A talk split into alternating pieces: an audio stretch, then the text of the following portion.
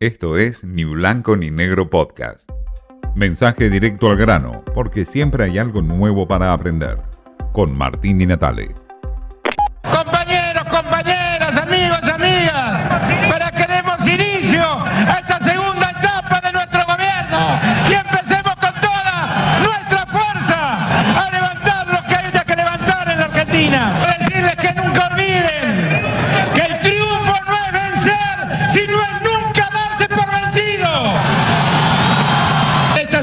Sido un estallido en Argentina.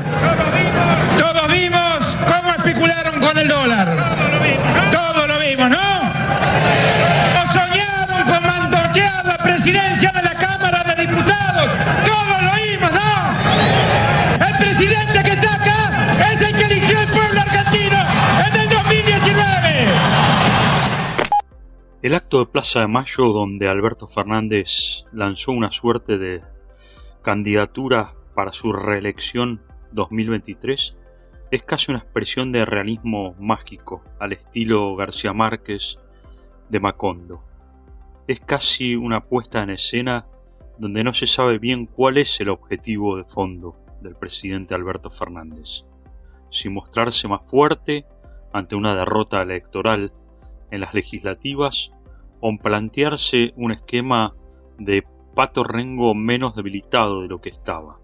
Lo cierto es que en la postura que tomó Alberto Fernández con un despliegue del aparato partidario peronista, la CGT, los movimientos sociales, los intendentes del conurbano, expuso claramente de que la derrota electoral del domingo no fue una derrota. Juntos por el Cambio no ganó las elecciones. Simplemente es un paso más para mostrarse fuertes ante las derrotas. ¿Es este el Alberto Fernández que espera de Cristina otra reprimenda? ¿Habrá otra reprimenda de la vicepresidenta después de aquella carta bomba y furibunda? ¿O simplemente lo dejará pasar? Alberto Fernández admitió la derrota en términos internos, es decir, que hay diferencias muy profundas que hay que sanar en el frente de todos en una gran interna de cara al 2023.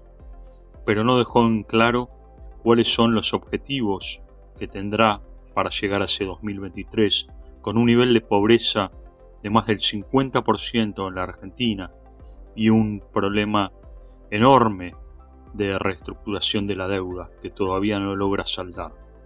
Esta es la Argentina que nos toca, una Argentina de realismo mágico y real, un Macondo puesto en esencia, con un acto partidario del 25 de mayo quizás, o de otras epopeyas de la Argentina, en esa misma Plaza de Mayo. Es Alberto Fernández la expresión máxima hoy de un pato rengo que quiere mostrarse que no está rengo. Y aún le faltan dos años de mandato. Esto fue Ni Blanco ni Negro Podcast.